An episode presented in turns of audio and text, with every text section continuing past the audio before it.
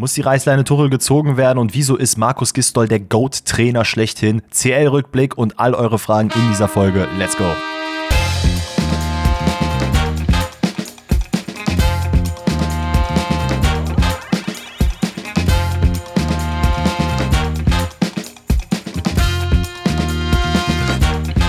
Grüezi miteinander, herzlich willkommen zu einer neuen Episode Pfosten rettet. Heute an einem wundervollen Donnerstag, ein Tag nach Valentinstag, der diese Woche, äh, diese Woche, dieses Jahr auf einen Mittwoch gefallen ist. Leute, ich hoffe, ihr habt all eure Liebenden äh, geliebt.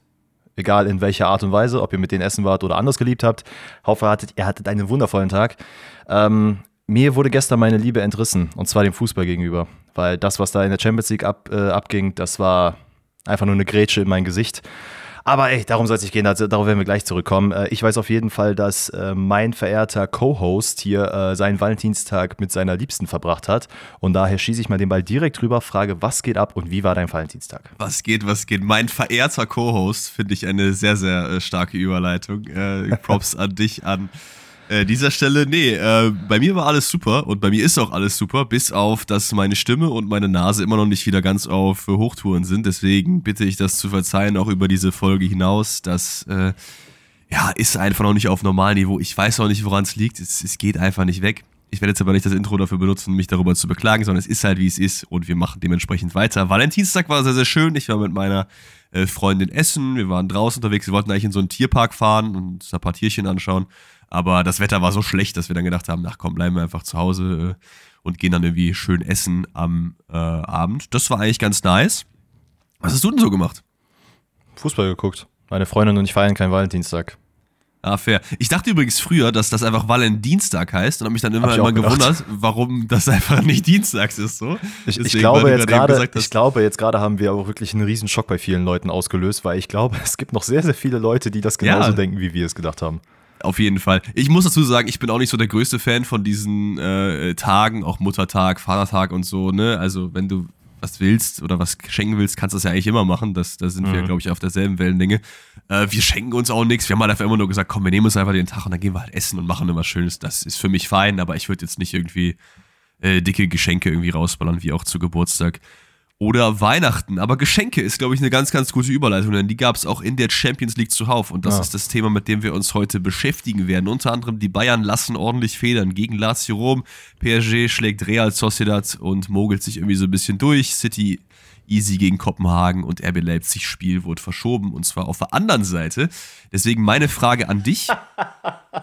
ähm, äh, meine Frage an dich, mit welcher äh, Begegnung du denn reinstarten willst. Ich würde sagen, vielleicht machen wir es erstmal so, dass wir erstmal die beiden Spiele ohne deutsche Beteiligung relativ schnell abfrühstücken, weil wir können da ganz transparent mit euch sein. Das waren jetzt nicht so die, ja, die besten Spiele, auch nicht die besten Begegnungen in Form von Kopenhagen City. Ich glaube, da war jedem im Vorhinein klar, dass das am Ende für City ausschlägt, auch wenn man in äh, Dänemark unterwegs ist. Am Ende geht das Ganze 3 zu 1 aus.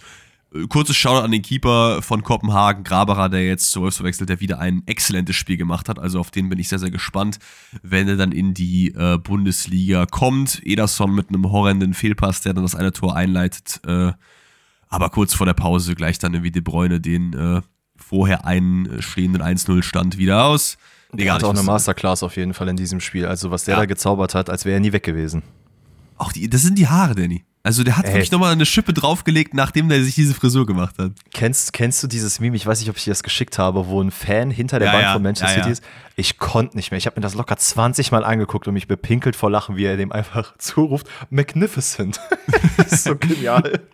ah, ja, ziemlich geil. Und ja, das Spiel, im Endeffekt haben wir ja jetzt die Story, glaube ich, schon erzählt brauchen da nicht viel drüber reden. Vielleicht, ich, was ich gerne machen würde, ist bei jedem äh, Begegnung, über die wir reden, auch nächste Woche vielleicht so eine kleine Prognose für die Rückrunde. Die ist hier, glaube ich, relativ eindeutig. Ich denke nicht, dass Kopenhagen in Manchester da irgendwas holen kann. Gerade mit dem 3-1, beim 2-1, okay, du gehst ja wie Lucky 1-0 in Führung, aber das, das wird, glaube ich, nichts, oder? Ja, was halt auch noch hinzukommt, ist ja, dass die Spieler jetzt, also gut, Haaland ist jetzt äh, noch nicht allzu lange wieder da, De Bruyne ja auch nicht, aber die kommen so langsam in Fahrt wieder und wenn die dann. Boah, hast du, hast du diese Szene gesehen, wo Haaland irgendwie versucht, diesen Junge. Ball mit dem Fuß zu bekommen? Junge, das ist der absolute Wahnsinn. Jeder normale Mensch würde bei einer Flanke auf der Höhe mit dem Kopf versuchen, irgendwas zu machen. Der Mann schafft es, à la Ballerina seinen Fuß irgendwie an seinen Kopf zu binden und ihn da noch versuchen reinzukriegen. Hätte der den reingemacht, ey, wirklich, ganz ehrlich, das wäre das neue Premier League-Logo gewesen oder Champions League-Logo, eins von beiden. Ey, wirklich absoluter Wahnsinn. Wie, wie, wie geht das überhaupt physikalisch? Ich habe übrigens, wer ist eigentlich, wer ist eigentlich das Bundesliga-Logo? Ist das wirklich ein Typ oder ist das einfach, weil ich glaube, bei der NBA ist es ja Jerry West, der das Logo ist, ne? Mhm. Aber ähm, in der Bundesliga, warte, ich google mal, wer ist das Bundesliga-Logo? weil ich meine, es gab doch mal diese Lewandowski-Szene, die, nee. nein, nein, die, die exakt genauso aussah. Das hat, es, gab auch die, es gab auch diese Thomas Müller-Foul-Szene, wo ja eigentlich sehr viele gesagt haben, dass das doch bitte geändert werden soll zum Thomas Müller-Bild. Ja. Das war auch göttlich. Äh, die Geschichte des Bundesliga-Logos. Ja, jetzt erklär das doch. Sag doch einfach, wer es ist. Nee, ich, steht hier nicht. Ja, komm, komm, scheiß drauf, drauf geschissen. Ihr werdet es wissen, Leute. Spätestens am Montag werden wir euch nochmal updaten, wenn es nicht äh, schon überall so klar ist. Ich glaube, am Ende ist es irgendwie einfach nur gezeichnet. Ist ja auch es ist, Nee, es ist tatsächlich nur gezeichnet, ist es. Also, ja, es ist schade, keine schöne Story dahinter. Äh, wäre nett gewesen, aber ja, wäre nett gewesen, passt auch zu PSG Sociedad. Wenn da PSG Punkte liegen lässt, wäre das nett gewesen. Ist aber nicht passiert. Zu Hause gewinnt man da 2 zu 0 durch Tore von Mbappé und Barcola.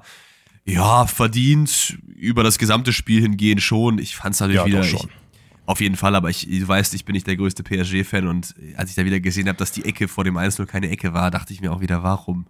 Ja, also ich bin da komplett bei dir. Am Ende hat sich Real Sociedad, also hat es in der ersten Halbzeit sehr gut gemacht, hat äh, sehr kompakt gestanden, hat immer mal wieder versucht, nach vorne Aktionen zu machen. Ich habe mich einfach wieder daran erinnern müssen, dass André Silva ja bei Real Sociedad spielt. Das habe ich mir ah. auch gedacht, als ich mir die Highlights nochmal angeguckt habe, dass ich mir, Danny wird safe vergessen haben, dass der da ist und wenn der das sieht, denkt er sich, ach ja, der war wieder ja, da. Ich habe mir, hab mir die erste Halbzeit, habe ich mir äh, das Bayern-Spiel angeschaut und in der zweiten Halbzeit bin ich auf Konferenz übergegangen, weil ich dachte, okay, vielleicht ist da ein bisschen Spannung.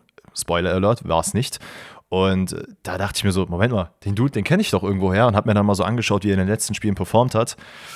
Ja, das war gar nichts. Ich glaube, acht Spiele, keine Tore und ich glaube, sein bester Notenschnitt lag bei 6,8 oder so, wenn es hochkommt. Also wirklich nicht der allerbeste. Naja, wie dem auch sei, aber ich finde, es hat Real Sociedad hat es anfangs gut gemacht. PSG hat halt wirklich gedrückt, gedrückt, gedrückt.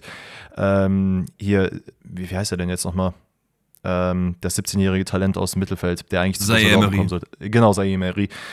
Ja, wirklich, das ist so krank. Der sieht halt aus, als hätte der schon 20 Jahre Spielerfahrung und der spielt da ein Spiel. Und das Witzige war ja, dass er eigentlich wirklich, bevor Luis Enrique gekommen ist, ja absolut gar keine Relevanz hatte im, im PSG-Spiel. Und dass er aus dem Nichts einfach in die Startelf gerückt ist und da jetzt komplett abgeht. Luis Enrique soll ja großer Fan von ihm sein. Verstehe ich, ich auch. Äh, oh, ich habe mich sehr gefreut, wenn der damals zu Dortmund gekommen wäre. Aber ist ja nicht passiert. Gibt in deiner Garderobe bald ein äh, Warren Zaire Emery Trikot von PSG oder was?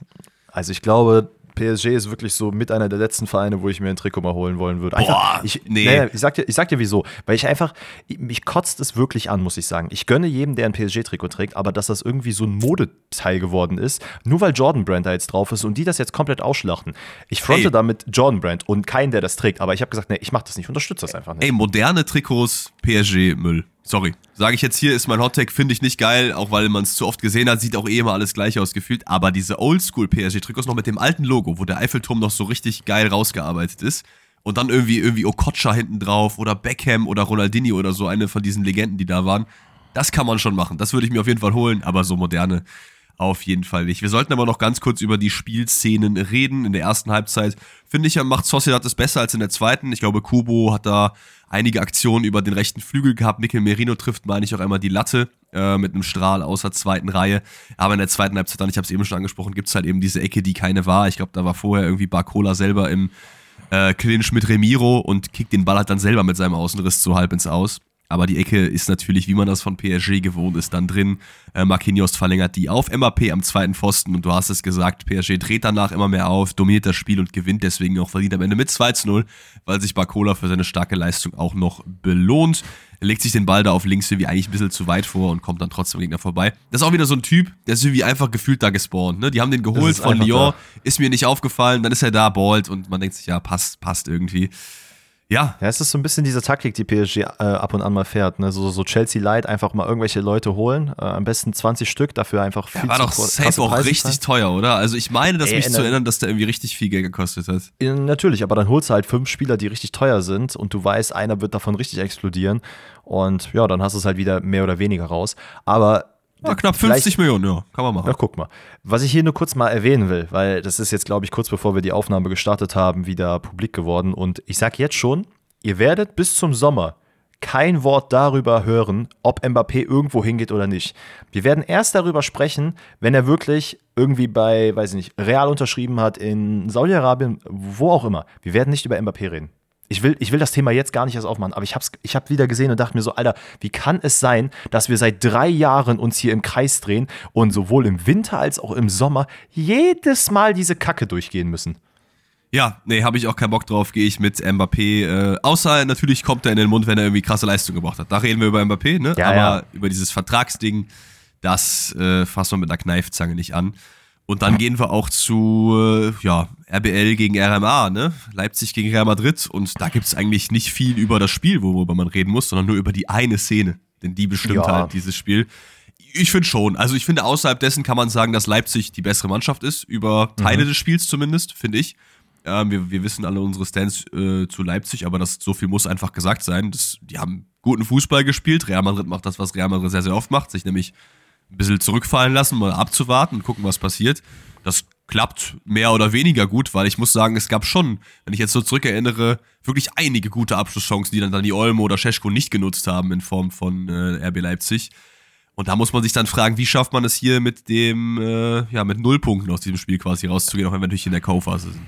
Ja, natürlich. Also bevor wir jetzt gleich zu der, zu der Szene kommen, ähm, ich finde auch, dass Leipzig es sehr, sehr gut gemacht hat. Erste Halbzeit halt wirklich auch wieder Chancenwucher. Seschko hat sehr, sehr viele Situationen gehabt. Openda war so ein bisschen außen vor in diesem Spiel, würde ich sagen, obwohl er auch ein gutes Spiel gemacht hat, aber im Gegensatz zu Olmo, äh, Xabi Simmons war er dann doch ein bisschen äh, weiter außerhalb. Aber ja, ich finde, Real hat es halt dahingehend in der ersten Halbzeit sehr, sehr schlecht gemacht, aber in der zweiten Halbzeit absolute Mindgames betrieben. Und ich glaube, das wird halt auch dann die Schwierigkeit sein, die äh, Leipzig im Rückspiel haben wird. Fernab davon, dass du halt in Madrid spielst, aber wenn du dir mal anschaust, wie Cavachal sich im gesamten Spiel verhalten hat. Ich feiere das nicht, aber auch Vini Junior und so, wie die sich halt teilweise gegenüber Leipzig und den Fans verhalten haben, die waren aber komplett in deren Köpfen drin. Und du hast halt, also ich meine, Angelotti wird das auch wissen und die, äh, die Mannschaft auch, dass Leipzig, und das hatte ich am Montag schon gesagt, eine Mannschaft ist, die, wenn du sie halt ärgern willst, du musst denen halt wirklich so das, die, die Butter vom Brot nehmen, was das Spiel angeht. Dann Ja. drückst du mal hier ein bisschen faul rein, da gehst du mal ein bisschen härter in den Zweikampf, ohne natürlich bewusst jemanden zu verletzen. Und dann hast du halt wirklich, und das, das macht mich so traurig. Und wir, wir besprechen sie jedes Mal, wenn wir über Leipzig reden, ne? Aber Xabi Simmons, wirklich bei jeder kleinen Situation muss er anfangen rumzuheulen und hier rumzuschreien. Und das, ey, da erfreut sich Real dran. Ich sag so, ey, wir sind, wir sind genau da, oder ihr seid genau da, wo wir euch haben wollen. Und dann gewinnst du halt auch mal so ein Spiel dreckig 1-0. Und die müssen ja auch nicht mehr Effort reinbringen, als es nötig ist. Aber ich meine, für die einzelnen Spieler ist es vielleicht auch ganz gut, das mal mitzuerleben, dass du halt so nicht Natürlich. weiterkommst. Die Frage ist halt, ob die diese Connection dann auch machen, ne? Ob so sich so ein Xavi Simmons denkt, oh, jetzt haben wir in der Bundesliga nur auf vier gefinisht und äh, in der Champions League sind wir im Achtelfinale rausgeflogen, weil wir so unreif sind. Oder er denkt sich halt so, ja, RB Leipzig ist halt nicht gut genug für mich.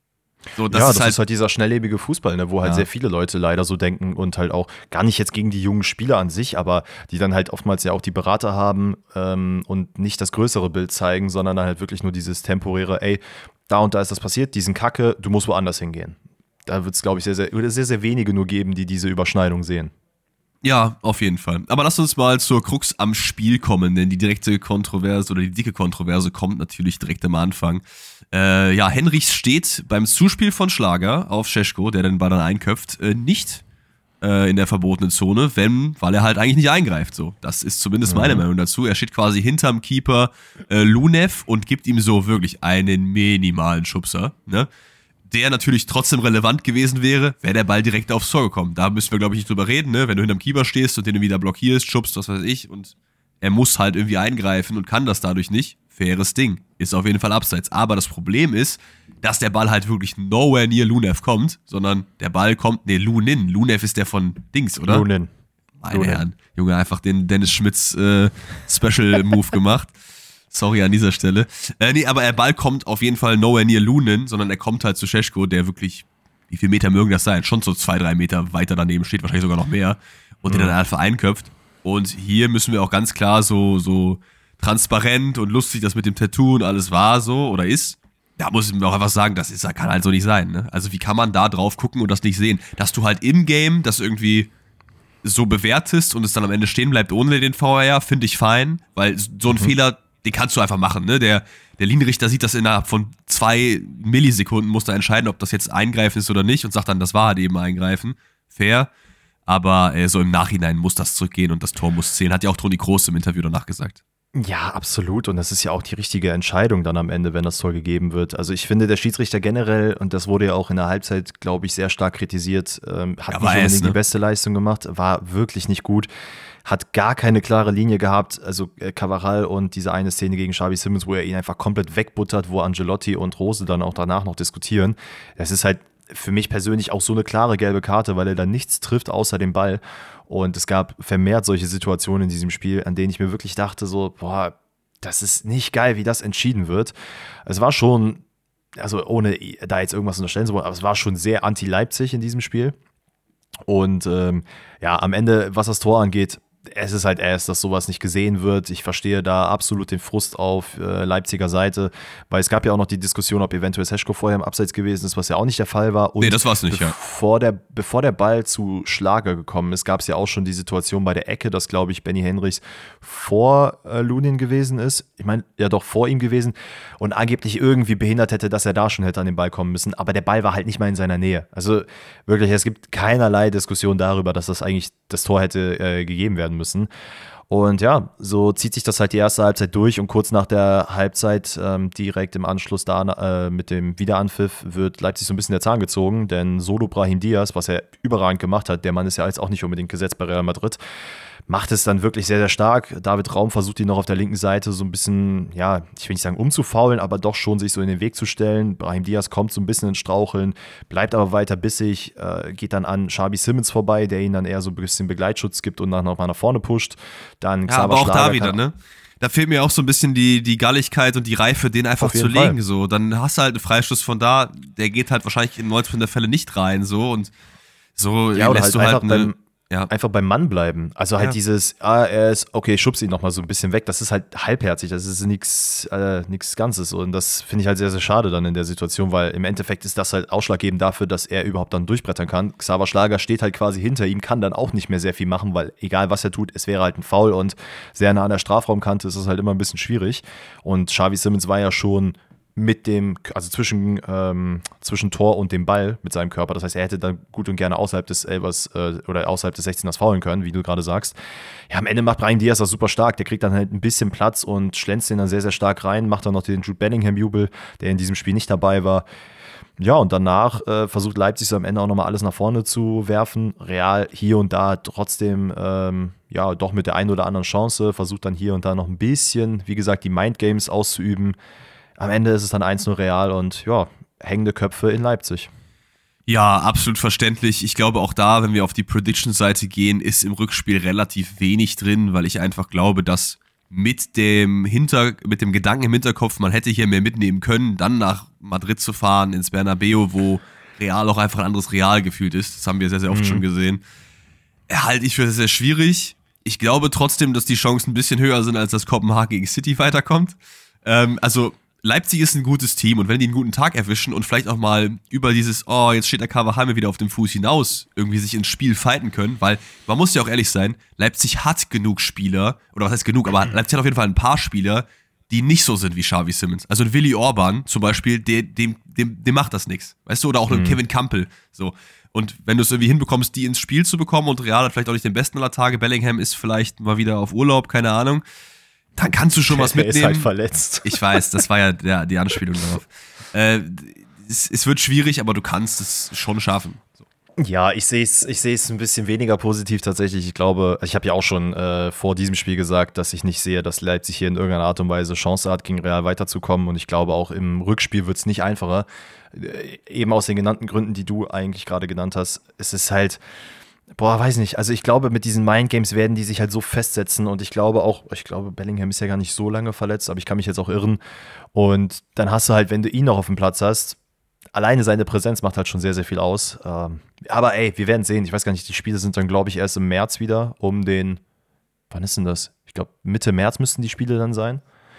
Ja. Wir werden sehen. Aber wir haben gerade über hängende Köpfe gesprochen und ähm, ich glaube, demnächst müssen wir über rollende Köpfe sprechen, denn Bayern gegen Lazio. Ja, rollende Köpfe, von wem denn? Da bin ich jetzt mal gespannt, wen du da absägen willst.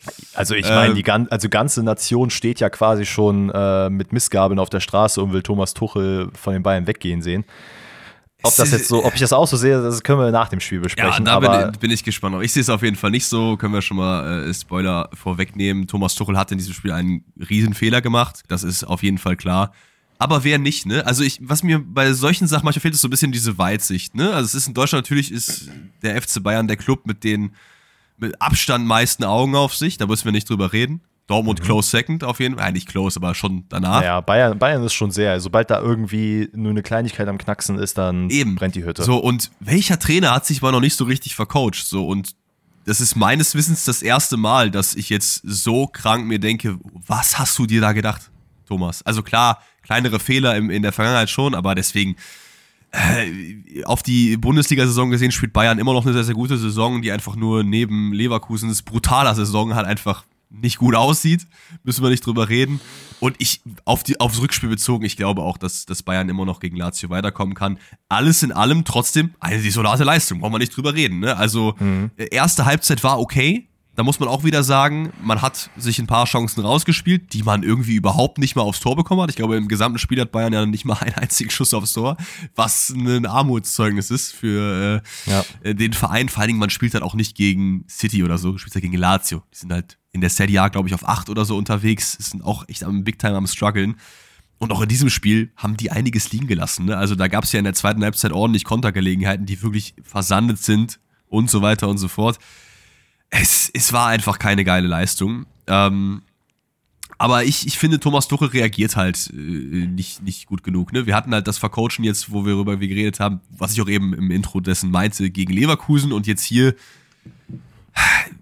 Ich, ich, ich, ich weiß es nicht. Ich, ich, ich würde mal ein bisschen aber, an dich abgeben. Denn, ganz kurz, was ist denn der Punkt, an dem du siehst, dass er sich vercoacht hat? Weil ich finde, beim Leverkusen-Spiel wurde das deutlich mit nein, nein, der ich, ich, meinte, ich, Aufstellung. Ich, meinte, dass er sich bei Leverkusen vercoacht hat.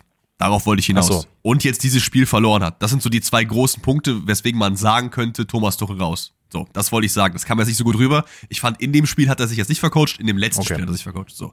Okay, ähm, aber ich finde, er wirkt trotzdem so ein bisschen ratlos, was er tun soll, angesichts der, der Misere, weil ich finde, wenn du jetzt so mal die, die Szenen anschaust, wo ganz, ganz plakativ Kimmich bekommt den Ball richtig schlecht gespielt vom Masrau im Mittelfeld und schießt ihn einfach ins Seinen aus.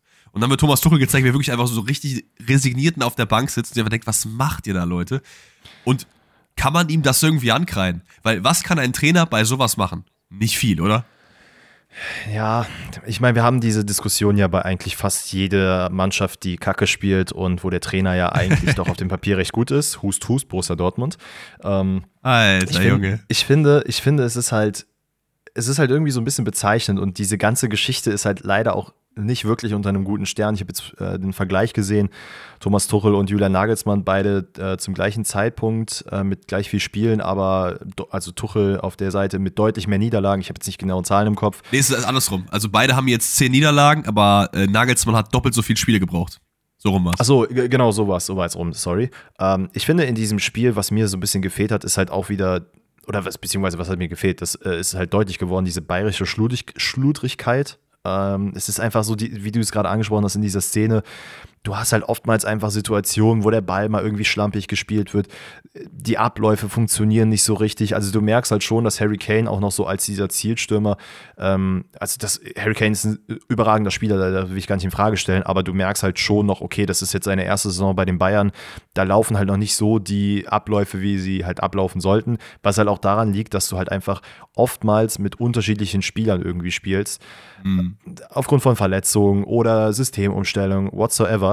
Dass ein Thomas Müller jetzt hier von Anfang an gespielt hat, finde ich gut. Ja. Ähm, aber auch gerade bei ihm hast du gesehen, dieses ich spiele mal den Ball an eine bestimmte Stelle, laufe dann in diese, dieses, dieses Raumdeuter, wie er oft äh, genannt wird, das hat zwar stattgefunden, aber hat halt nicht funktioniert. Das hat nicht gezündet, weil einfach die anderen Spieler das dann eben nicht so richtig gecheckt haben. Also es gab oftmals Situationen auch von Masraui, wo er dann sehr weit nach vorne gerückt ist, dann aber halt einfach er nicht ersetzt wurde äh, hinten rechts. Und das sind so Dinge, das kennt man halt von den Bayern nicht. Und man stellt sich ja wirklich die Frage so, okay, woran kann es denn jetzt gerade noch liegen? Und vielleicht muss man jetzt so langsam auch mal die Spieler so ein bisschen in die Verantwortung ziehen. Ich meine, das hat ja Thomas Müller auch nach dem Spiel gegen Leverkusen gemacht. Äh, weil ich sehe jetzt ehrlicherweise auch nicht mehr, dass der Trainer da jetzt so krass viel was zu sagen hat. Also ich meine, gut, wir müssen halt vielleicht mal über Kimmich reden, auch wenn ich finde, dass der Arme äh, wirklich teilweise so krank gebasht wird, egal ob er spielt oder nicht, ist, jede Bayern-Niederlage ist seine Schuld. Also ja, das ist halt auch Käse, brauchen wir nicht drüber reden. Ne? Voll. Und ich finde, dass er auch jetzt natürlich kein gutes Spiel gemacht hat und dass Kimmich generell seiner Leistung oder seiner Form sehr lange schon hinterherhängt.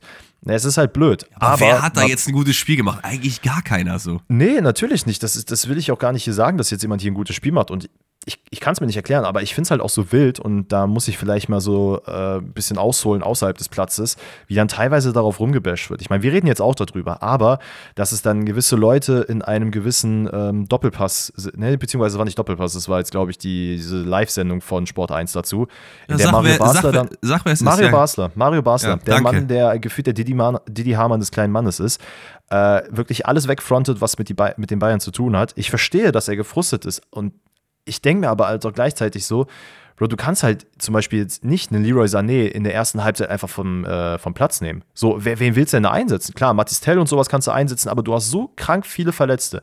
Du weißt, also es ging jetzt da per se um das Leverkusen-Spiel, dass dann gesagt wurde, er soll in der ersten Halbzeit doch bitte runter. Warum? Warum? Das ist so ein Weltklasse-Spieler, auch wenn er Kacke spielt. Klar, du musst irgendwo mal auch ein Statement setzen, aber wenn du mehr Spieler hast, die du einsetzen kannst, wenn du das nicht kannst, ja, sorry, aber dann kannst du dir sowas halt leider einfach nicht erlauben. Boah, ich Und find- auch in diesem. Ich, ich gehe Ja. da zu einem gewissen Zeitpunkt mit, aber ich finde, da hat er zumindest einen kleinen Punkt. Also vielleicht nicht zur Halbzeit, aber ich hätte Leroy Sané auf jeden Fall irgendwie runtergenommen, weil äh, ich finde, niemand ist unantastbar, nur weil er ist, der er ist. So, und wenn du in so einem Spiel wirklich so eine desolate Leistung wie jetzt Sané gegen Leverkusen abrufst, wo durch jeder Pass ging, äh, immer Ja, hängen ja. geblieben und so, dann musst du auch mal für, für einen neuen Impuls sorgen, oder nicht?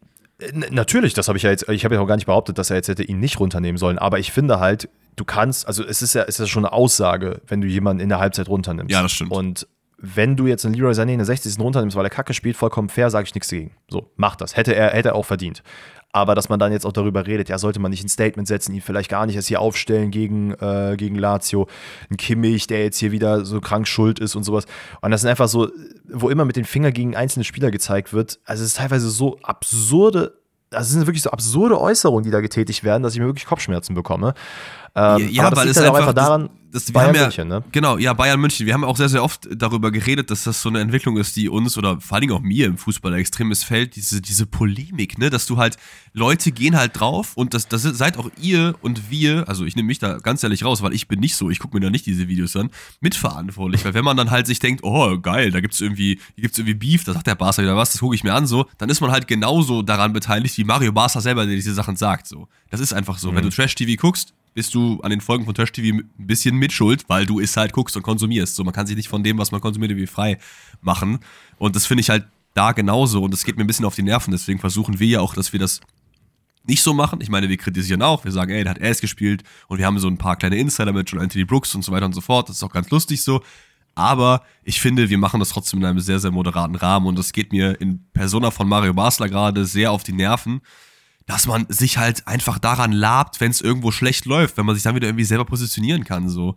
Klar, es läuft gerade nicht gut, aber es ist jetzt auch nicht so, dass der FC Bayern auf Platz Nummer 7 ist und in der Gruppe als Vierter ausgeschieden ist, sondern man hat halt gerade 0-1 gegen Lazio mit 10 Mann verloren, mit dem man einen dummen Elfmeter weggegeben hat und äh, spielt die neuntbeste Saison aller Zeiten in der Bundesliga. So. Ja, das, das, das muss ich halt ehrlich sagen, das Argument zieht bei mir persönlich nicht, dass man Mhm. irgendwie die neunt oder die sechstbeste, was da ja auch gegen Leverkusen ja groß gezeigt wurde, dass man das erzählt. Das zieht bei mir halt nicht. Ähm, und auch, dass da gesagt wird, ja, es wird ja nur überschattet von dem, wie gut Leverkusen ist. Das Warum? hat man letzte Saison. Oh, Pass auf, das haben wir letzte Saison auch zu Dortmund gesagt, dass es hieß, ja, die Bayern, die spielen ja trotzdem eine super Saison und auch umgekehrt Dortmund, ja, wir spielen auch eine super Saison, aber Bayern ist halt immer davor. Aber die, dieser, dieser Spielziel und wie gespielt wird, das hat schon Ende Nagelsmann, äh, Anfang Tuchel hat das halt schon angefangen, wo ich mir dachte, so, boah, irgendwie, das, das äh, zündet nicht so richtig. Und auch jetzt, du profi äh, profitierst halt davon, dass einfach die Bundesliga gerade ein bisschen ass ist. So, deswegen kannst du halt so eine krasse Saison spielen auf dem Papier, aber faktisch gesehen, wie du Fußball spielst, ist es halt was komplett anderes als das, Gut, was aber man da, von da, Bayern sind München wir halt dann, kennt. wie- da sind wir halt dann wieder bei dem, wo wir schon öfter drüber geredet haben, diese Balance zwischen was zählt denn jetzt? Zählt so das, was du erwartest oder zählt das, was wirklich bei rumkommt in Form von Punkten und Ergebnissen so? Also, wie will man eine Mannschaft, den Erfolg einer Mannschaft bemessen? So, und das ist halt die Frage, Mhm. wie sehr du halt beim FC Bayern halt möchtest, dass man dominanten Fußball spielt, 4-0 gewinnt oder dass Na man klar. einfach die, die äh, Punkte einheimst und wenn man auf die Punkte schaut, ist das keine schlechte Saison. Ich sage das nicht, um irgendwie über die offi offensichtlichen Schwächen irgendwie hinwegzutäuschen, weil ich Bayern-Fan bin, sondern weil ich einfach, mir geht dieses komplette äh, Tuchel ist Müll, der muss sofort raus. Das ist halt nicht so. Wenn man sich nach der Saison entscheidet, so, dass es mit Thomas Tuchel menschlich und vereinslich irgendwie nicht passt, ist das voll fein. Aber das ist jetzt nicht so eine desolate äh, Ausgangsposition, dass man jetzt den Trainer sofort entlassen muss. Hä? Also, wo sind wir denn? Also The Thema komplett entlassen. Ähm, beziehungsweise bevor wir darauf eingehen, würde ich sagen, lass mal kurz diesen Elfmeter noch äh, abfrühstücken, weil dann haben wir das Spiel quasi im Großen und Ganzen äh, zusammen. Ja, ähm, können wir gerne machen können wir kurz dazu drauf gehen. Also dieser Elfmeter entsteht ja, weil Upamecano wirklich super ungestüm in den Zweikampf geht. Ähm, nee, Moment, der Elfmeter entsteht erstmal, weil Ciro Immobile mit seinen 34 Jahren, ne 34, wie alt ist der Bruder? 35, 36? Keine Ahnung, was weiß ich. Was? So alt ist er doch nicht. Warte, Immobile. Der ist doch locker 36.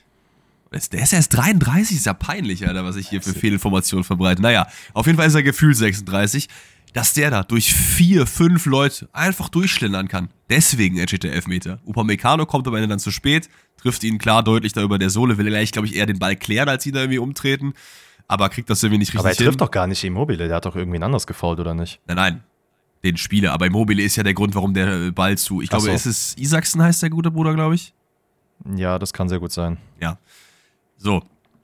Er trifft ihn dann und dann gab es ja auch die Diskussion, ist das eine rote Karte oder ist das keine rote Karte? Danny, was ist das? Also, im ersten Moment, wenn ich das sehe und ich gebe die rote Karte, finde ich es hart, aber es ist kein VRR-Eingriff würdiger Moment, wo ich sagen würde, okay, das muss auf jeden Fall umgedreht werden, weil er geht halt mit offener Sohle ihm über den Fuß äh, drauf. Ich finde es vertretbar, ich finde es aber trotzdem sehr hart, in der Situation dann auch diese Doppelbestrafung durchzuführen.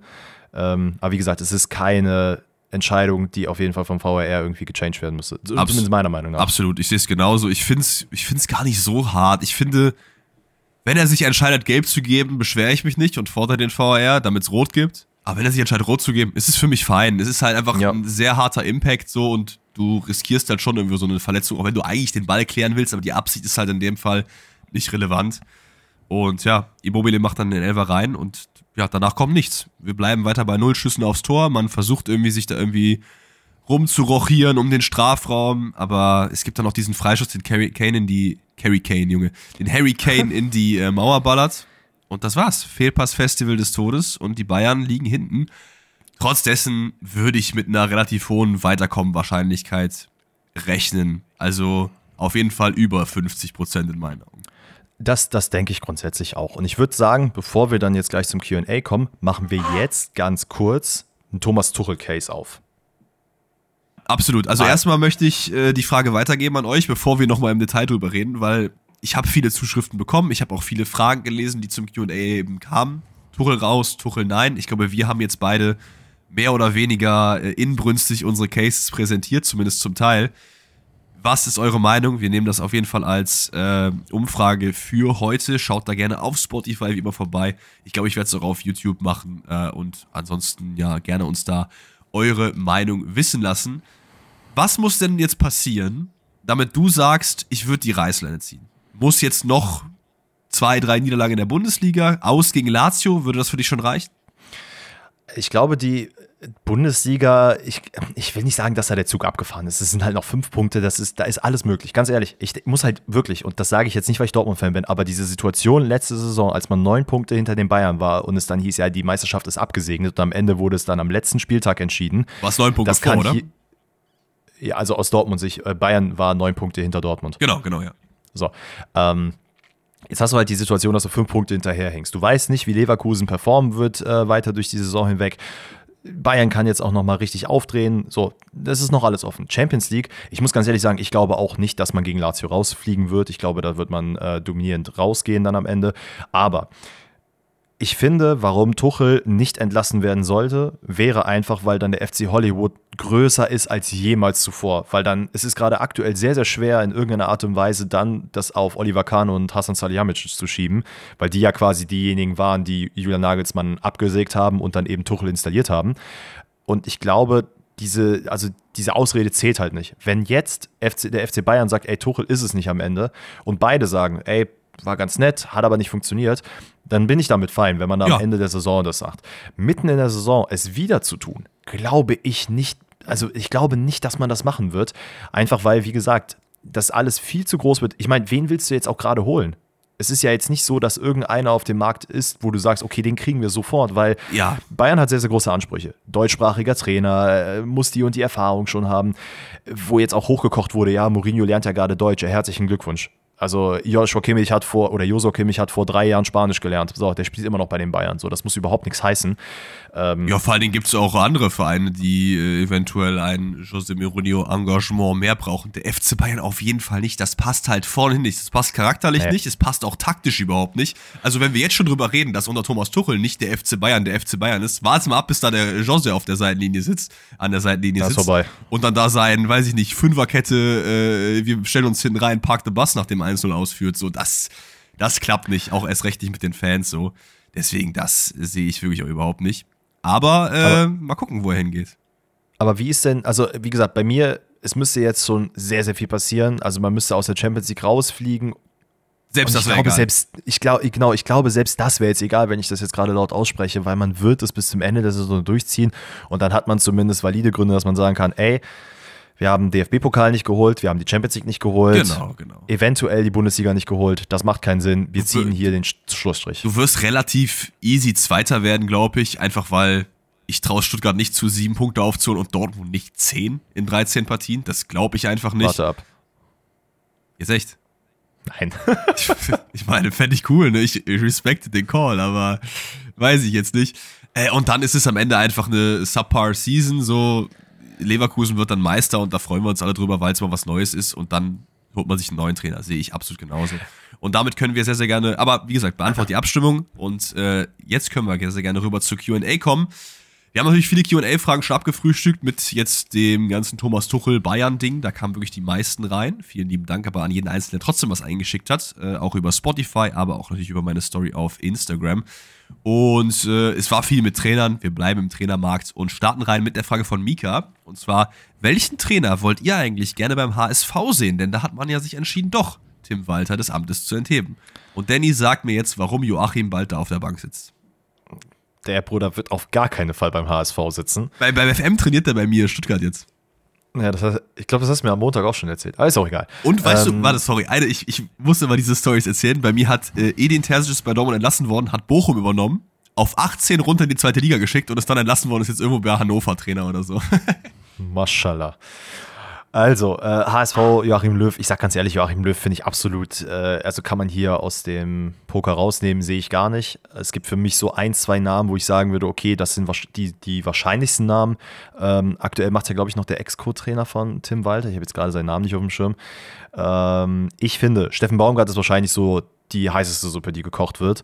Da gibt es sehr viele Gerüchte. Ähm, Steffen Baumgart nervt es wohl jetzt auch, dass da so viele Gerüchte kommen. Es heißt, dass er eventuell aber auch nochmal auf größere Chancen wartet, weil ja auch noch Wolfsburg, Union, das sind alles so Themen, wo zumindest leicht angesägt oder auch ein bisschen mehr angesägt der Stuhl schon ist, ähm, dass er da auf die Chance wartet. ja, eben, also ich, ich, ich verstehe, warum Baumgart da gehandelt wird, weil es vom Typ her eigentlich ganz geil passt, aber er könnte halt auch einfach warten, so, ne, für, für Bundesliga. Natürlich. Also klar ist für mich, für den HSV wäre Steffen Baumgart halt dahingehend richtig geil, weil du hast eine, einen Trainer, der halt diesen Teamzusammenhalt äh, wirklich fördert, ähm, der sehr, sehr für Flanken und Gegenpressing steht und halt auch für Stabilität. Klar, das hat jetzt bei Köln am Ende nicht so funktioniert, aber auch abseits von Köln hat Steffen Baumgart das damals bei Paderborn auch sehr, sehr gut gemacht. Und ich glaube, mit dieser Mentalitätsbestie kann man es schon schaffen, weil ich finde, das ist nämlich also abseits von einem gewissen Spielstil und diesen Höhen und Tiefen unter Tim Walter, ist das, was halt dem HSV fehlt. In den letzten fünf Saisons sah es immer danach aus, dass der äh, HSV aufsteigen wird und am Ende ist dann so Mitte der Rückrunde ein kompletter Einbruch passiert und man hat es am Ende nicht geschafft und ich glaube, das könnte unter Steffen Baumgart äh, ja, vielleicht dann doch mal fruchten, dass es nach oben geht. Aber ich habe noch einen anderen Namen, den ich sehr geil finde. Aber ich glaube, das ist sehr, sehr unwahrscheinlich. Enrico Maaßen. das ist. Nein, hau rein mit dem. Urs Fischer. Nee, macht er nicht. Glaube ich nicht. Aber vom, vom, vom, von der Idee her, ein defensiv stabiler Trainer oder der defensiv stabil tra äh, trainieren lässt, ist wirklich die Ruhe himself, den lässt halt gar nichts irgendwie erschüttern. ja, eben, das passt ist ja gar nicht, oder? Aber, aber ja gut, das hat man ja damals zum Beispiel, oder haben wir ja auch gesagt bei Union, dass es vielleicht was anderes braucht, einen anderen Impuls, den hat es dann nicht gebraucht und es hat ja Union auch gut getan. Also bis auf den letzten Teil der Saison, wo man jetzt auch vielleicht sagen muss, unter Bielitzer, äh, um den kurzen Exkurs zu machen, da hat sich nicht viel getan. Also, das ist, da wird ja quasi dein Case unterstrichen, dass Urs Fischer und äh, Entlassung ja, halt gar Urs, keinen Sinn gemacht hat. Urs Fischer hätte auf jeden Fall bleiben sollen. Ich sehe den Fitter beim HSV wirklich gar nicht, allein taktisch nicht, weil er auch mit einem ganz anderen System, ganz anderem Ansatz spielt. Du hast mitten in der Saison einen Kader, der nur auf diesen einen Ansatz ausgerichtet ist, nämlich vorne pressen. Du hast ein Flügelspiel mit zwei krassen Flügelspielern, über die das ganze Spiel geht. Da kannst du halt nicht dann irgendwie Dreierkette zocken. So, das geht halt nicht. Da müsste er sich schon krass um, äh, umwandeln und ich greife schon mal ein bisschen vor auf noch eine andere Frage. Ich finde es eigentlich immer gut, wenn du dir, wenn du in der Saison wechselst, ohne Transfer, ohne Vorbereitung, dass du dir einen Trainer holst, der zur Idee der Mannschaft passt. So. Und das ist Urs Fischer auf jeden Fall nicht. Rico Maaßen, wäre der das eigentlich auch nicht so richtig. Ich habe hab mal noch überlegt, Breitenreiter wäre noch eine Idee, die ich hatte. Ja, könnte eventuell ja. auch passen. Passt halt zumindest so von der Schlagweite so. Weißt du, was ich meine? Der mhm. so vom Spiel her, der ja auch ein bisschen progressives Spiel versucht, Mh, ansonsten, ja, Löw würde natürlich auch nicht passen. Warum, ganz ehrlich, ich verstehe nicht, warum Löw überall gehandelt wird. Weil er will anscheinend ja nochmal irgendwo hin. Ja, das ist schön. Ich wäre gerne Millionär und trotzdem bin ich keiner. Wow. Ja, das heißt, das heißt, das, heißt, ehrlich, dass du, das heißt, dass du so weit weg vom Millionär bist wie Joachim Löw von einem Engagement beim HSV. Das glaube ich nicht. Ey, ich finde es halt so krass, dass man halt denkt, dass ein Nationaltrainer halt eins zu eins das übertragen kann auf eine äh, Mannschaft, wo er jeden Tag mit denen arbeitet. Genauso umgekehrt. Also, ich weiß nicht, ich habe irgendwie nicht den Eindruck, dass das so easy ist. Und ich persönlich, wenn ich jetzt Entscheidungsträger wäre beim HSV, ich würde nicht über Joachim Löw reden. Nee, Nee, vor allen Dingen, weil ich auch glaube, dass du, äh, ja, das ist so ein klassisches, äh, ich falle in die Union-Falle rein, ne? Oh, ich brauche große Namen, holen wir uns mal den Gosens oder den Bonucci. So, das ist halt bei Löw genauso. Dass, nur weil der einen dicken Namen hat und Weltmeister, das heißt nicht, dass der irgendwie den HSV auf die Siegerstraße führen kann. Ich wäre tatsächlich, glaube ich, am ehesten bei äh, Steffen Baumgart, aber auch das ist keine Garantie und ich weiß nicht, ob Baumgart Bock hat, zweite Liga zu machen, weil du traut euch nicht, ne? Also Baumgart heißt nicht, HSV steigt auf, heißt es nicht. Das ist eine nee, ganze Stück Arbeit. Ist es. Also für, für mich persönlich wäre mein Favorit, äh, Favorit wäre Steffen Baumgart, weil ich sehe da halt einfach einen guten Fit. Er muss halt aber auch einfach wirklich dann sagen, okay, ich habe nochmal Bock auf zweite Liga und sehe dieses Projekt als, okay, ich kann in den nächsten zwei, drei Jahre das aufbauen, was ich beim FC gemacht habe, quasi aufsteigen. Äh, Europa führen ist halt erstmal, ne, sei erstmal dahingestellt, ob das äh, so passieren wird, eins zu eins beim HSV. Aber ich glaube, Hamburg nimmt egal wen, Hauptsache aufsteigen und was danach passiert, ist erstmal egal. Ähm, und ich glaube, dieses Etablieren in der Bundesliga kann unter Baumgart gut funktionieren. Ein Namen, den ich auch oft gelesen habe, war Thomas Reis, der, und klar, Schalke, also jeder, jeder Trainer, der bei Schalke war, wird ja eigentlich gesagt, so, ey, der kann nichts. Aber der man sieht ja auch nichts. Man, man, ja, ist ja so, ne? Also da wird ja oft geredet, ja, der bei Schalke, ja, nee, ey, guck mal, wie der da performt hat. Aber unter den Umständen, die bei Schalke sind, kann, glaube ich, auch ein Pep Guardiola nicht viel machen. So, dementsprechend Boah, das finde ich vielleicht auch ich würde das so gerne, wenn ich irgendwie so eine, so eine Maschine hätte, mit der ich irgendwie Realitäten verändern könnte. Das erste, was ich, ich könnte irgendwie Zeitreisen, aber das erste, was ich machen würde, ist einfach Guardiola zu Schalke tun. Einfach mal gucken, was passiert. So ein bisschen FM-Experiment-mäßig. Das wäre einfach geil. Äh, lass uns mal ein bisschen weitergehen, weil wir haben jetzt sehr, sehr lange über eine Frage geredet und ich würde, glaube ich, als nächstes die Frage nach äh, dem Trainerwechsel bei Mainz 05 machen. Die kommt nämlich von lieben Angelo. Das passt, glaube ich, thematisch ganz gut. Äh, Angelo schreibt, was sagt ihr zum Trainerwechsel bei Mainz 05? Glaubt ihr, man schafft mit Bo Henriksen den Klassenerhalt? Und ich würde mich einfach nochmal auf das berufen, was ich gerade eben gesagt habe. Ich glaube, dass wenn du in der Saison den Trainer wechselst, dass du dir am ehesten wen ranholen sollst, der die Spielidee verkörpert, für die der Kader ausgelegt ist. Und das ist zumindest nach meiner kurzen Recherche zu Henriksen auf jeden Fall der Fall. Äh, du holst wieder einen Dänen, spielt am liebsten 3-4-3, also Dreierkette, äh, war zuletzt beim FC Zürich in der Schweiz aktiv, hat den, glaube ich, von der unteren Tabellenhälfte übernommen und auf 3 äh, jetzt übergeben. Ich glaube, passt einfach vom taktischen Ansatz ganz gut. Und das ist im Abstiegskampf ja. einfach extrem viel wert. So, natürlich ist es jetzt kein irgendwie krasser Name, man kann irgendwie nicht viel dazu sagen. Ich weiß nicht, ob du wen anders äh, favorisiert hättest. Nee, ich hätte jetzt keinen anderen favorisiert, aber zu, äh, zu Bo, also Bo bleibt Bo, Mainz bleibt seiner Linie treu, das ist halt ganz witzig, aber ich finde es halt irgendwie, weiß ich nicht, ich finde unter Sievert hat man eigentlich gesehen, okay, es kann ja auch offensiv äh, gut funktionieren, da fehlt es am Ende dann halt einfach nur an jemanden, der dann halt einfach die Dinge reinmacht. Ähm, und jetzt gehst du halt wirklich zu einem Bo Svensson 2.0, dann halt wieder dieses sehr krass defensive, hohes Pressing und im Idealfall so wenig Ball wie möglich haben. Ähm, das sieht halt nicht geil aus, aber klar, du bist natürlich auch gerade in einer Situation auf dem Abstiegsplatz, wo du dir denkst, ey, uns ist alles egal, Hauptsache wir bleiben drinne. Äh, ja, ich glaube, also das ist auch ich, ich, ich, was, ja. was, mir manchmal so ein bisschen fehlt, so auch von Fans und Leuten im Umfeld von Vereinen, die im Abstiegskampf sind, man holt dann einen Trainer, der wirklich ein Ziel hat, nämlich den Verein drin zu halten. Und dann ist so, ja, aber das ist ja nicht auf die Zukunft gesehen. Bro, du musst halt erstmal drin bleiben. Das ist halt das Wichtigste. Wie viel Geld daran hängt, dass man in der Bundesliga bleibt, ist halt geisteskrank. Voll.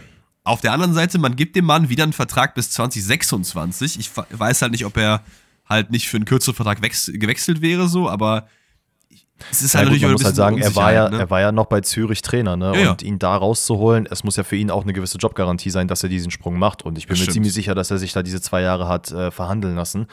Äh, weil ich glaube, nicht viele Trainer machen ein Jahr und dann eventuell noch eine Option. Ähm, da hat er auf jeden Fall, ja, ist er halt einfach am längeren Hebel. Bei Zürich äh, hatte ich jetzt gelesen von einigen Fans, dass er ja eigentlich doch ganz gut ist. Ähm, man sagt, dass er dann doch sehr, sehr ja, schnell mit den Spielern klarkommt und genau die richtigen Worte findet, um die dann eben zu pushen, was natürlich sehr schön ist, was er, glaube ich, auch Mainz, Mainz gerade braucht. Einfach dieses stabile Konstrukt. Und ähm, ja, ich bin, ich bin sehr gespannt. Also ich habe ihn ehrlicherweise noch nie spielen sehen. Ich weiß halt nur, wie gesagt, dass ähm, Zürich jetzt auch, wie du sagst, unten übernommen wurde, nach oben geführt wurde. Allerdings jetzt auch das letzte Mal, bis auf jetzt das Wochenende, hat mir, glaube ich, gegen Grasshopper gewonnen. Davor erst im November das letzte Mal gewonnen, hat. Dick. Aber ähm, ja, also ich, ich bin sehr gespannt. Ich, äh, man kann natürlich nicht alle retten. Ich bin gespannt, ob er ist, äh, ob derjenige ist, der Mainz rettet. Aber ja, wir werden sehen. Wen hättest du denn Bo? gerne gerettet? Also jetzt mal kurz, wenn du jetzt, ich guck mal auf die Tabelle, wir haben jetzt Darmstadt auf 18. Sagst du, ist okay oder möchtest du, dass die drin bleiben? Hm, ich mag Lieberknecht, aber ich habe ja von Anfang an auch gesagt, dass Darmstadt direkt absteigt. Deswegen ist das für mich in Anführungszeichen in Ordnung. Und dann dein zweiter äh, Absteiger ist halt, ist halt eigentlich Mainz, ne? Ja, aber ich habe damals, glaube ich, auch gesagt, ich hätte, äh, ich habe gesagt, dass Augsburg, glaube ich, irgendwann mal einfach mal runtergehen muss. Das hat sich natürlich jetzt unter Jens Torup auch ein bisschen geändert, aber unter Enrico Maaßen war für mich der Train straight runter. Ähm, ja, ist, ganz ehrlich, ich sage ganz ehrlich, wenn's, also Heidenheim, Dortmund soll nicht absteigen und Köln soll auch nicht absteigen. Der Rest ist mir komplett latte. Von mir soll Gladbach da noch unten reinrutschen. Ja, komm, runter mit denen. Runter mit denen. Wundervoll. Ich, komm, wir machen das, wir machen die Triplette voll. Wir haben nämlich noch eine andere Frage von Niklas zu einem Trainer und die geht in Richtung Kaiserslautern. Was haltet ihr von Friedhelm Funke bei Lautern? Glaubt ihr, er kann die Trendwende schaffen und das Team stabilisieren. Da hat man auch auf jeden Fall äh, so ein bisschen den, den Case gemacht, so, Leute, wir wollen auf jeden Fall drin bleiben und wer kann uns mhm. das bringen? Der Friedhelm kommt. Ich find's, ich find's irgendwie wild, dass Leute, du musst wirklich den Fußball krass lieben, wenn du mit über 70 Jahren nochmal sagst, komm. Weil war, du hast doch genug Geld verdient. So. Nichts, nichts auf dieser Welt würde mich aus dem Ruhestand holen, sag ich dir ganz ehrlich. Nichts. Naja, insbesondere wenn er halt auch schon nach Düsseldorf eigentlich gesagt hat, ey, für mich ist jetzt so langsam Sense. Und dann hat er ja nochmal kurzfristig Köln übernommen. Ja. Und äh, dann einfach jetzt, ich glaube, er ist genau 70 Jahre alt sogar, dass er jetzt nochmal sagt, ey, hier nochmal Kaiserslautern ist jetzt auch nicht unbedingt der ruhigste Fleck, da passiert gerade sehr, sehr viel. Er, gut, er ist ehemaliger Lautern-Spieler. Das äh, kann vielleicht noch ein Argument sein, dass er gesagt hat: Komm, ich will meine alte Liebe nochmal retten. Und äh, nichtsdestotrotz, Alter, auch Jupp Heynckes damals, als er wiedergekommen ist, habe ich mir auch gedacht, Bro, warum tust du dir das an? Mach's doch einfach nicht, scheiß doch da drauf, bleib doch einfach in Ruhestand. Diese Zeit, die du da jetzt rein investierst, die noch mehr grauen Haare, die du da bekommst, das lohnt sich doch gar nicht. Aber von der Storyline her ist schon geil, muss ich ganz ehrlich sagen. Natür also, natürlich, keine Frage. Abseits dessen, äh, ich, ich glaube vor allen Dingen auch, dass das einen Impuls bringen kann, der wirklich lauter noch drin halten kann, weil so der, der das Feld ist halt viel dichter in der zweiten Liga. Also viel, viel dichter. Mhm. Ne, wenn wir mal schauen, geht da. Es sind halt auf jeden Fall mindestens fünf Clubs, die um den 16., 17. rum mitspielen. Das ist ja in der Bundesliga zumindest gerade zum aktuellen Zeitpunkt nicht so, weil ja zwischen 15 und 16 schon ein dicker Gap ist. Aber du hast natürlich auch einige Größen da unten drin. Ne? Braunschweig hat sich jetzt furios unten rausgespielt. Schalke hängt da unten mit drin. Also klar, ich glaube nicht, dass Osnabrück nochmal eingreift. Ich, ich, ja, das glaube ich auch nicht. Ich will nicht, dass der FCK wieder absteigt. Ich mag den Club eigentlich sehr. Ich will auch nicht, dass Schalke absteigt. Aber Braunschweig hat sich halt auch irgendwie jetzt durch die letzten äh, Matches verdient. Man hat halt zwölf Punkte geholt aus den letzten fünf Spielen. Das ist halt geisteskrank. Es ist absolut wild, keine Frage. Ich muss auch sagen, ich war leicht geschockt, als ich dann jetzt, glaube ich, am Wochenende mal auf die Tabelle geguckt habe in der zweiten Liga und Kaiserslautern auf Platz 16 wiedergefunden habe. Irgendwie in meinem Kopf sind die die ganze Zeit so Richtung also obere Tabellenhälfte rumgeschwört, aber das war am Anfang der Saison, das ist schon ein bisschen her. Mann, Gramozis, was hast du gemacht, Junge? ja, das, das tut mir auch so leid für den, ne? Ja, also voll. Ich, ich weiß nicht, ich will nichts gegen ihn persönlich sagen, ich weiß nicht, wie er drauf ist, aber dass er dann Schalke übernommen hat, dass es da so erst war, dann hat er jetzt Lautern übernommen, das war jetzt auch erst, das, das tut mir langsam leid für den Demi, aber Der Demi. ich finde es ich finde ich find's crazy, dass halt das, wie gesagt, Funkel macht. Ich glaube auch, er ist der, also er ist der richtige Mann dafür. Er ist halt so ein bisschen der Bruno Labbadia äh, für die kleineren Vereine vielleicht auch. Kann hier auf jeden Fall mit seiner Erfahrung und auch einfach, was er für, eine, für ein Typ ist. Ich glaube, der rüttelt da wirklich jeden Mann nochmal wach, dass die hier sich mal im Klaren sind, woran die denn gerade stehen dass da jetzt nicht die spielerische Entwicklung ist, wie man sich äh, ursprünglich bei Gramozis erhofft hatte, das ist ja auch vollkommen klar. Hier geht es wirklich nur um das blanke Überleben oder um das nackte Überleben. Und man hat ja auch gesagt, ey, der zieht das jetzt durch. Wenn wir dann gerettet sind, dann können wir immer noch gucken, was Sache ist. Ob er dann weitermacht, ob wir irgendwen anders holen. Es ist nur ein kurzfristiges Projekt, aber das zeigt ja dann auch, worum es dann am Ende geht. Absolut richtig. So, jetzt gehen wir ein bisschen weg von dem Trainergeschäft und kommen zur Frage von Michael. Und Michael fragt, was ist eure Meinung zur blauen Karte? So, jetzt sagen vielleicht einige von euch, die meisten haben es wahrscheinlich mitbekommen. Blaue Karte, was ist denn das? Also ihr kennt ja im Fußball gibt es gelbe Karten, rote Karten, kennen wir alle seit Ewigkeiten, war übrigens auch nicht immer so, aber äh, ist Teil des Fußballspiels. Und jetzt gab es eine neue Idee, die von vielen Medienportalen ja schon als das passiert auf jeden Fall hingestellt wurde. Wo wir erstmal sagen müssen, ist halt eine Lüge. Das ist halt wie äh, die Einwürfe, die man schießen kann oder die, die Nettospielzeit. Das sind halt Sachen, die man mal überdenkt macht das Sinn, das ins Profigeschäft irgendwie einzubinden? Wir testen das mal und wenn ja, dann wird das kommen. Das heißt, sollte die blaue Karte als gute Idee tituliert werden, dann wird man das erstmal testen auf. Ich, wo, wo wurde das andere nochmal getestet? Ich glaube, zweite Niederländische oder so, ne? Irgendwie sowas. Was meinst du mit der Nettospielzeit? Genau, Nettospielzeit und dieses mit Einwürfe, dass man die äh, passen darf. Das gab, oder war es auf, im Jugendbereich? Nee, ich glaube, das war in einer unterklassigen Liga, dass man das probiert hat. Die Nettospielzeit hat man ja eigentlich bei der WM ja auch gemacht. Ne? Ich weiß nicht, ob das offiziell da gemacht wurde, aber. Gut, Nettospielzeit ja würde ja bedeuten, dass du die Spielzeit auch anhältst, wenn der Ball immer aus ist. Das hat man nicht gemacht, man hat einfach gestoppt und halt das oben drauf gepackt. Das ist in Essenz natürlich dasselbe. Ja, aber ja. ja, genau. Also es geht darum, dass man die blaue Karte testet. Jetzt, was ist denn die blaue Karte überhaupt? Also, die blaue Karte soll eine neue Bestrafungsmöglichkeit sein, die darauf abzielt, minder, äh, also die äh, minder schwere Fouls, die eine Torchance unterbinden, sollen getroffen werden und aber auch vor allem verbale Attacken gegenüber Schiedsrichter und Schiedsrichterin.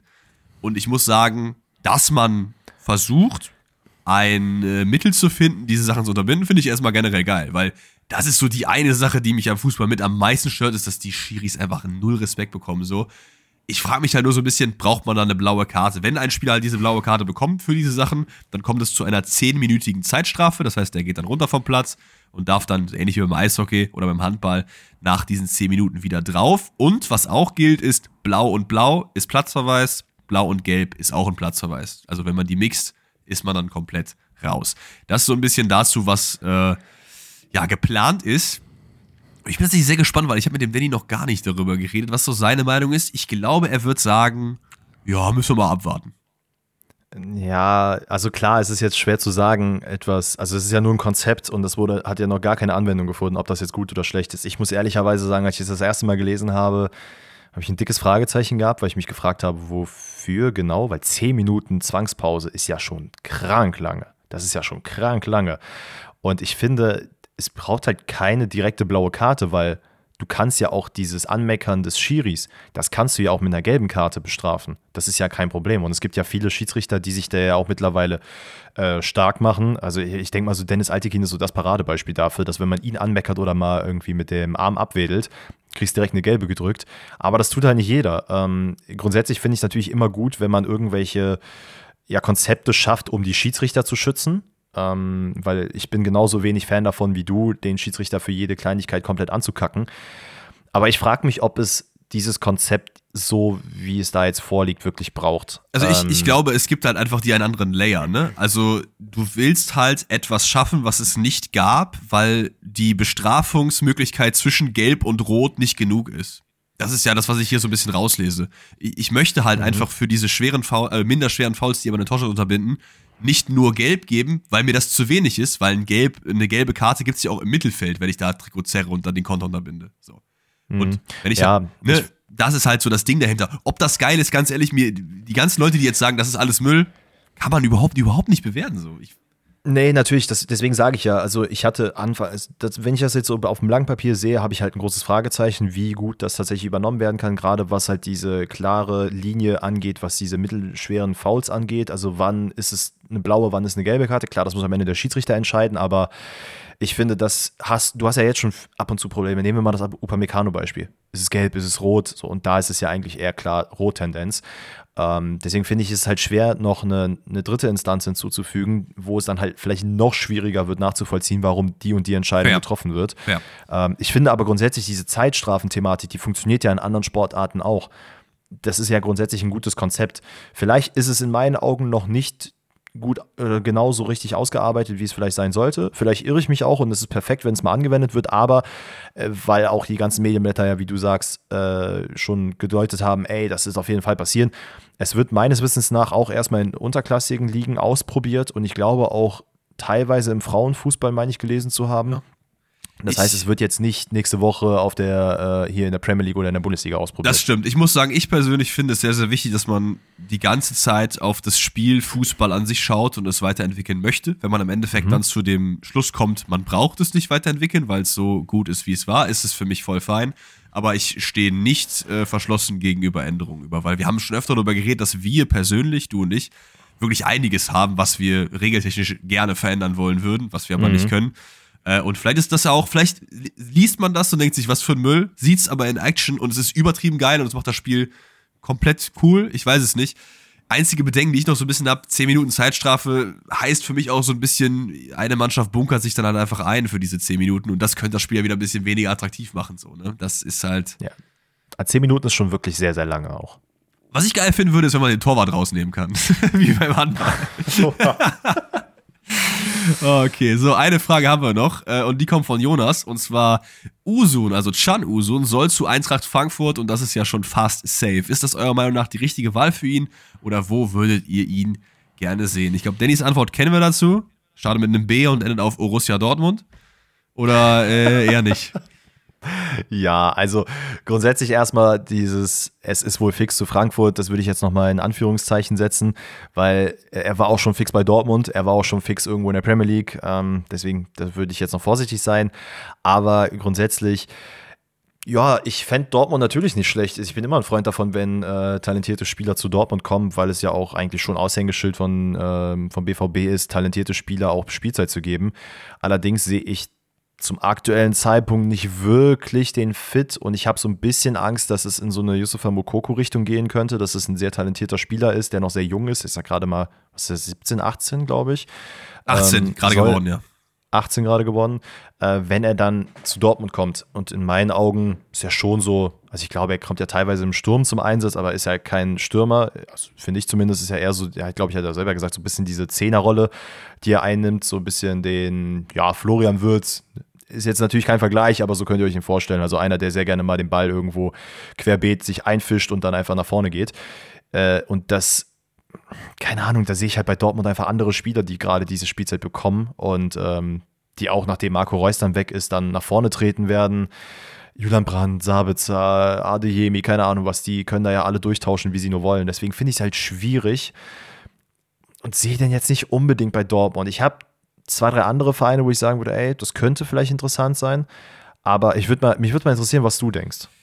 Ich, ich habe so ein bisschen dasselbe wie du im Kopf. Ich glaube aber, dass Dortmund theoretisch schon auch geil sein könnte, wenn man halt den Platz schafft. Ne? Weil wir wissen ja halt ja nicht, der würde ja jetzt nicht jetzt kommen. Der kommt ja dann am Ende der Saison so. Und wenn mhm. dann irgendwie sich ein Daniel Mahlen entscheidet, ey, ich gehe doch nochmal woanders hin und dann stellt man sich irgendwie wieder ein bisschen anders auf, dass man irgendwie das System ein bisschen ändert, weil Chan Usun kann ein Spieler sein, um den man vielleicht auch rumbauen will, weil wir haben ja schon öfter darüber geredet, dass Dortmund irgendwie gerade so dieser, der nächste Bellingham fehlt, der so wirklich Welt-Weltstar wird, den man dann für viel Geld verkaufen kann. Das sehe ich bei Dortmund gerade eigentlich keinen. Und so ein Chan mhm. Usun oder auch ein Uwe Draugo, das sind so Leute, wo ich sage, die haben das Potenzial, das zu werden für einen Verein. So. Und deswegen muss eigentlich Borussia Dortmund als der Verein, der sie sind und immer waren, mindestens mit in diesen Poker mit einsteigen, was sie auch schon tun. So. Ähm, ich glaube, dass man, wenn man den Platz schafft, es schon machen kann, aber man muss den Platz auch schaffen, weil sonst ist einfach vorne zu viel los, du hast zu viel Qualität und dann ist das äh, Yusufa Mokuku 2.0 Potenzial da. Ich glaube, Ausland würde ich nicht machen, weil mhm. das mir einfach zu früh ist. Klar, Es gibt Beispiele, da hat das geklappt. Man ist irgendwie früh ins Ausgegangen, es hat gut funktioniert. Mir fällt gerade keins ein, aber äh, gibt's 100 Prozent. Ja, und dann bleibt auch nicht mehr so viel übrig, ne? Weil das muss ja auch schon ein dicker Sprung sein von Nürnberg. Das kann auch nicht jeder bezahlen. Ich glaube, es wird ja um was um die 10, 12 Millionen aufgerufen, so. Da fällt mhm. ja dann auch schon mal der Großteil der Bundesliga einfach raus, wenn man das Geld gar nicht hat. Da bleibt für mich halt nur noch so Bayern, macht gar keinen Sinn, die sind auch nicht mit drin. Nee. Dann haben wir Dortmund, dann haben wir Frankfurt, die sind ja in Angelos Frage von der Pole Position. Nee, war, war von Jonas die Frage. Das sehe ich schon als fit. Leverkusen, ja. Stuttgart. Durch, aber das, das, das, sind, das wären die, Mannschaft, die vier Mannschaften, die ich mir jetzt hier auch notiert habe. Also Frankfurt, Stuttgart, Dortmund, Leverkusen. Ähm, das Einzige, was mir halt noch so ein bisschen Angst macht, ist halt, wie du gerade meintest, um ihn herumzubauen. Ich finde, dafür ist es halt noch viel zu früh, weil er spielt halt jetzt diese gute Saison. klar, er ist ein talentierter Spieler, keine Frage, aber er, also laut seinen Statistiken, überperformt er halt auch geisteskrank. Ne? Also mhm. hat sehr viel mehr Tore geschossen als eigentlich äh, erwartet das ist halt kein Garant. Und wie gesagt, er ist halt auch kein Stürmer. Er hat auch jetzt zum Beispiel, äh, gut, Nürnberg in allen Ehren, aber die spielen ja jetzt auch nicht unbedingt die äh, solideste Saison. Hat, glaube ich, auch nicht sehr viele Assists. Ich meine, es ist ein, ein einziger nur. Das macht es dann halt für mich dann doch ein bisschen schwierig, ihn wirklich klar einzuschätzen. Ich meine, dafür gibt es auch Talentscouts, das ist nicht mein Job. Am Ende ähm, würde ich ihm auch nicht das Ausland raten. Leverkusen, glaube ich, kann geil sein, kann auch funktionieren, weil halt einfach jeder irgendwie auf jeder Position spielt. Also er kann auch einen Tabsoba im Sturm spielen. Das äh, Hauptsache, das System steht irgendwie. Und ich finde, da kann er auch ganz gut zupassen. Also er braucht halt wirklich diesen offen. Was, was, ja. was du halt auch machen kannst, ist, du kannst ja auch einfach äh, ihn zu Dortmund holen und dann irgendwie nach Mainz verleihen. Oder so, wenn die noch in der Liga sind. Das geht ja auch. Klar, grundsätzlich schon. Das Problem ist da halt nur, was ich sehe, er ist halt schon ein Spieler, der sehr von der Offensive lebt und halt auch dann eben dementsprechend zu einem Verein verliehen werden müsste, der halt ja offensiv viel machen will. Also wenn wir jetzt zum Beispiel Stutt ja, wenn wir jetzt so einen Leverkusen nehmen, müssen wir nicht drüber reden. Die spielen schnellen Fußball nach vorne, das wollen sie machen, da passt der rein. Stuttgart, genau das gleiche. Dann hast du noch einen Höhnes, der den halt auch einfach bestimmt richtig geil wie Stiller hochziehen kann. Das sehe ich auch komplett. Schon geil, ne? bei, bei Dortmund das ist halt so dann auch noch ein Gegenargument. Ich sehe halt nicht, dass Terzic ihn jetzt, also er, auf persönlicher Ebene komplett, aber ich sehe halt nicht, dass er ihm jetzt dieses klare Offensiv, ähm, diesen Offensivspielplan geben wird, wo er sagt, okay, alles klar, da finde ich mich wieder. Bei Frankfurt sehe ich das jetzt gerade auch, da will man ja so diesen Umschwung machen, dieses einfach nur unter Topmüller schnell spielen nach vorne. Das hat zwar jetzt in den ersten Spielen so semi gut geklappt, aber das, da wächst man ja rein. Und da sehe ich schon so ein Chaibi Mamouche mit ihm, das kann ich mir schon vorstellen, so ist es nicht. Ähm, ja, die spielen halt auch mit diesen Halbzehnern, ne? Das könnte halt funktionieren, ja, eventuell. Ich, Frankfurt ist schon geil. Für mich, für mich ist es einfach nur wichtig, dass er, äh, also egal wo er jetzt hingeht, für mich, ich, ich würde jetzt einfach mal aus dem Bauch heraus, würde ich einfach Frankfurt sagen. Ich, für mein Herzen sage ich natürlich Dortmund, aber Frankfurt ist okay, ja. dass er dorthin geht ähm, und dass er dann einfach, wenn er nochmal verliehen wird, egal wohin, er braucht Spielzeit, das soll ihm auch sehr, sehr wichtig sein. Und ob er es dann bei Frankfurt bekommt, bei Dortmund oder sonst wem oder verliehen wird, ist komplett egal, aber ja. er muss halt wirklich in diesem offensiven Spiel stattfinden. Finde ich ein äh, sehr, sehr gutes Verdict, was du da gefällt hast. So, jetzt habe ich noch eine kleine Überraschung für dich, denn ich habe eine weitere Frage, die ich dir extra nicht geschickt habe, damit du sie nicht recherchieren kannst, weil ich dir einfach mal auf so eine gespannt. kleine Reise mitnehmen wollte. Und das kommt vom lieben Juicy oder der Juicy, ich weiß es nicht. Und er oder sie fragt, was sagt ihr zum aktuellen Gistol-Hype in der USA, in der Türkei? Und Danny fragt sich, Gistol-Hype in der Türkei? Markus Gisdol ist mittlerweile Trainer bei Samsunspor in der Super League. Wusste ich auch nicht. Aber was wow. da abgeht, ist absolut geil, ja. Der hat die übernommen.